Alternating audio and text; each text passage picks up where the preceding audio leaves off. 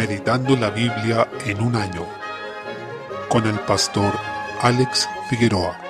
Día 11, mes 8. Nehemías capítulo 1. Comienza el libro de Nehemías, donde se señala que él era un funcionario destacado del imperio persa, en el cual había llegado a ser copero del rey, lo que significaba un puesto de alta confianza debido a que el copero era quien tenía la misión de probar los alimentos del rey antes de que él los consumiera, para ver si estaban envenenados. Por tanto, esto explica que el copero fuera una de las personas de mayor confianza del rey, ya que su vida era confiada a él todos los días, y varias veces al día. Ciertamente Nehemías fue puesto en ese lugar por el Señor, quien es soberano sobre todas las cosas y ubica sus hijos según él dispone para que puedan desarrollar su plan y cumplir sus propósitos. En los versículos 1 al 3 inicia el relato cuando Nehemías se entera de que su ciudad, Jerusalén, y su pueblo estaban en vergüenza al encontrarse derribadas las murallas y las puertas, lo que significaba que esa ciudad estaba totalmente desprotegida, pero también estaba en humillación, pues carecía de algo tan básico y elemental como eran las puertas y los muros. Por tanto, ante sus vecinos y enemigos, el pueblo de Judá se encontraba en humillación. Desde el versículo 4, conocer esto causó gran tristeza en Nehemías, quien dijo, Cuando oí estas palabras me senté y lloré e hice duelo por algunos días y ayuné. Nehemías se humilló y elevó una oración de súplica al Señor, de forma perseverante. Dice que día y noche confesaba los pecados de los hijos de Israel, su pueblo, aunque él no los había cometido personalmente. Sin embargo, se identificaba con esos pecados para poder interceder por su pueblo ante el Señor. Cabe señalar que a eso estamos llamados hoy también, a esa intercesión que se identifica y se duele con los pecados del pueblo de Dios. Y eso implica también sentarse a llorar, hacer duelo, ayunar, orar delante de Dios. Se evidencia en este hecho que la búsqueda de Nehemías era la gloria de Dios, porque dice que él, como siervo de Dios, y los otros siervos del Señor estaban buscando reverenciar su nombre. En el versículo 11, capítulo 2, se relata que Nehemías servía de copero al rey Artajerjes, uno de los hombres más poderosos que han existido, se podría decir, considerando todos sus dominios y su poder. En ese tiempo era visto como un delito mostrarse triste delante del rey, incluso podía costar la vida a quien lo hacía. Debido a esto, cuando el rey se dio cuenta de la tristeza de Nehemías, él se asustó en gran manera porque temió por su vida. No obstante, el Señor lo ayudó cuando él elevó una súplica. Dice en el versículo 4, oré al Dios de los cielos. Esa oración se produjo en un solo instante, porque Nehemías estaba delante del rey y tenía que hablar en ese mismo momento. Esto nos enseña que hay una oración que nos sirve de preparación espiritual, que es esa oración más profunda, y hay otras oraciones, como la que nos muestra este caso, que son en medio de las pruebas o las diversas circunstancias en las que nos podemos encontrar. Esas oraciones que se elevan como flechas al cielo, y el Señor se agrada de ellas porque demuestran mucha fe. Prosiguiendo, se aprecia que por gracia de Dios, este rey Artajerjes le concedió su petición a Nehemías, que era volver a Jerusalén para reedificar los muros y las puertas. Por otro lado, aquí aparecen por primera vez sus enemigos más encarnizados, que eran Zambalat y Tobías, y más adelante se sumaría Gesem el árabe. Zambalat era de Samaria, este reino del norte que era una mezcla de los descendientes de israelitas con los pueblos de la zona, ya que se habían fusionado racial y religiosamente. Además estaban los amonitas, que eran enemigos históricos de Israel, y ahora también se sumaban los árabes, representados por Gesem. Desde el versículo 11 se evidencia que Nehemías demostraba bastante en todo lo que hacía, teniendo una vida de oración y dependencia del Señor. Él no publicó sus planes de manera temeraria, sino que primero vio la factibilidad de esto, recorrió el lugar que debía ser reconstruido e hizo todo de manera ordenada y prudente. Además, cuando ya hizo una inspección de la zona, comunicó esto al pueblo y ellos respondieron, levantémonos y edifiquemos. Así esforzaron sus manos para bien. En el versículo 18, y ante la oposición y las burlas de los enemigos, que es algo que ocurre en forma frecuente cuando uno quiere hacer la voluntad de Dios, ellos respondieron en el versículo 20, el Dios de los cielos,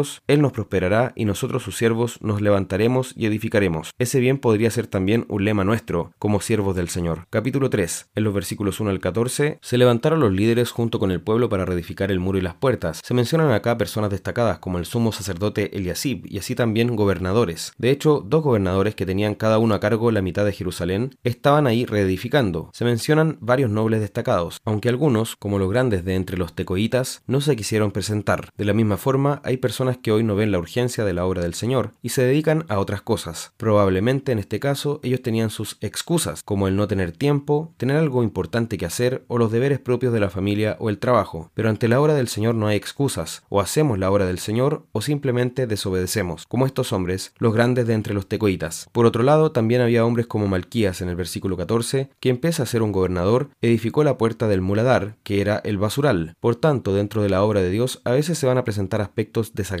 que no nos van a gustar, pero que debemos enfrentarlos de igual forma, y en el relato, este hombre Malquías predicó con el ejemplo. Salmo 31, desde el versículo 19, en esta última sección, el Salmo nos habla de la gran misericordia de nuestro Señor. Se la describe como una gran bondad para aquellos que temen a Dios, para los que confían en su nombre, y también como una maravillosa misericordia, como dice el versículo 21. Tenemos un Dios que escucha los ruegos, que escucha el clamor de sus hijos, lo que debe animarnos a esforzarnos y vivir en obediencia agradecida al Señor. Esta palabra debe impactarnos, ya que estamos en un tiempo peligroso, de gran crisis espiritual, donde el mundo realmente está mostrando todo el mal de sus tinieblas, incluso llegando a entrar en la iglesia. También es un tiempo en donde vemos gran apatía y mundanalidad. Por eso, el llamado de este salmo es a esforzarnos, todos los que esperamos en Jehová, y que tome aliento nuestro corazón, motivados por la misericordia, bondad y amor que Dios nos ha derramado, como dice la Escritura, porque el amor de Cristo nos constriñe, pensando esto, que si uno murió por todos, luego todos murieron, y por todos murió, para que los que viven ya no vivan para sí, sino para aquel que murió y resucitó por ellos. 2 Corintios 5, 14 y 15. Proverbios capítulo 21, versículo 4. Como dice también en otros lugares de la Escritura, el Señor resiste a los soberbios y a los orgullosos. Tales actitudes son pecados delante del Señor, ya sea mirar a otros con desprecio o creer que nosotros somos mejores que ellos en algún aspecto. Debemos evitar a toda costa menospreciar a nuestro prójimo, sea a los miembros de nuestra familia, a nuestros hermanos de la iglesia, a nuestros vecinos o tal vez a nuestros enemigos. Además, la Escritura nos dice que incluso el pensamiento de los impíos es pecado, y esto debemos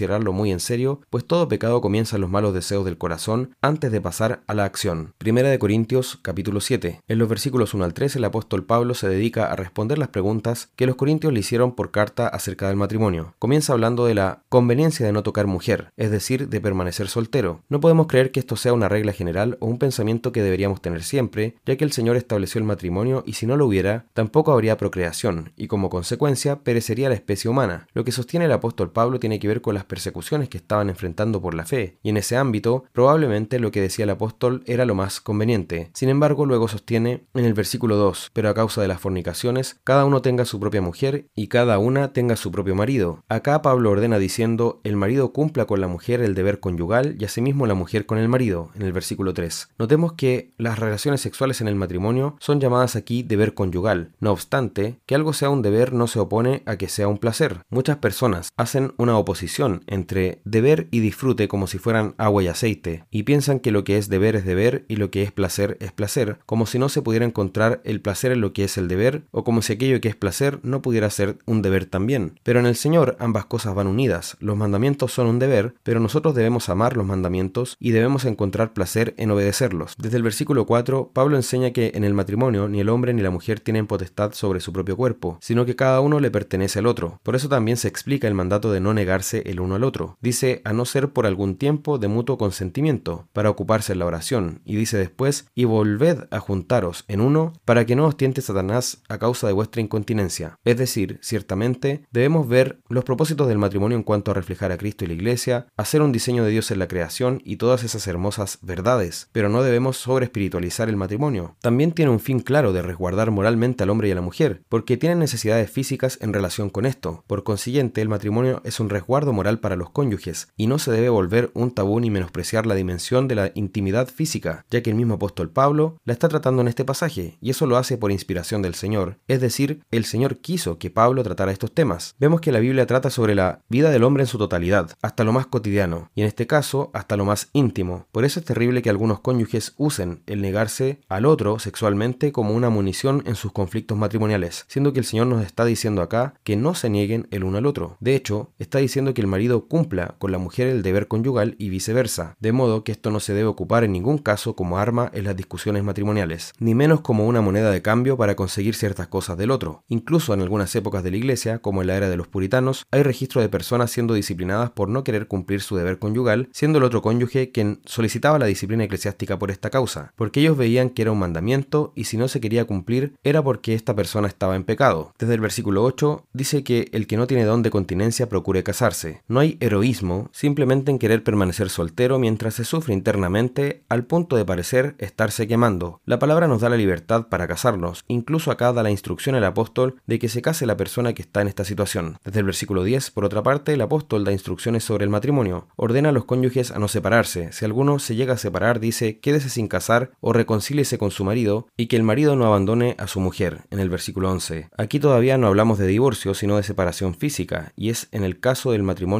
entre creyentes. El principio es que lo que Dios ha unido no lo separe el hombre. Esa fue la instrucción también de nuestro Señor Jesús, porque Él ordenó el matrimonio y estableció que los cónyuges son una sola carne. Desde el versículo 12, cuando hay un matrimonio mixto entre un creyente y un no creyente, la instrucción nuevamente es no abandonar a la persona que no es creyente, porque si esa persona incrédula consiente en vivir con el creyente, dice que esa familia es santificada en el cristiano, y este es de bendición para su casa. En el versículo 14, ahora, si el incrédulo se separa, si abandona, si reacciona de mala manera ante la fe del cónyuge creyente y no quiere vivir de esa forma, entonces dice que en ese caso el cónyuge que es creyente está en libertad de separarse, porque a paz nos llamó Dios, dice el versículo 15. Por tanto, el principio que da es que no se busque esa separación, sino que se busque la unión. Desde el versículo 17, el apóstol sigue hablando más adelante que busquemos servir al Señor en la situación en que Él nos llamó. Está bien si podemos mejorar esa situación humana, por ejemplo, el esclavo dejar de ser esclavo, pero dice que tampoco es algo por lo cual afanarse al punto de invertir toda la vida en eso y menoscabar el servicio al Señor. Lo que está diciendo finalmente es que fuimos comprados por precio y que no nos hagamos esclavos de los hombres. El principio es que cada uno en el estado en que fue llamado así permanezca. No es un llamado al conformismo simplemente, ni a la mediocridad, sino que a no afanarse al punto de postergar el servicio ni la vida de piedad en el Señor, por un asunto humano o ternal, por un cambio de situación social. Por último, notemos que la circuncisión se vuelve a definir como el guardar los mandamientos de Dios en el versículo 19. En el nuevo pacto realmente no importa la circuncisión o la incircuncisión, sino el corazón que hay para Dios, y eso ya es un principio que se ha venido asentando en distintos lugares de la escritura. La circuncisión, en consecuencia, tenía ese propósito, que era únicamente distinguir físicamente los hijos de Abraham hasta que llegara Cristo y así cuando eso ocurriera, demostrar que se había cumplido la promesa de que un hijo físico de Abraham sería de bendición para todo el mundo. Como Cristo ya vino, la circuncisión ha cumplido su propósito. Gracias al Señor porque eso ocurrió y gracias también por sus instrucciones para toda la vida cotidiana que tenemos en este mundo.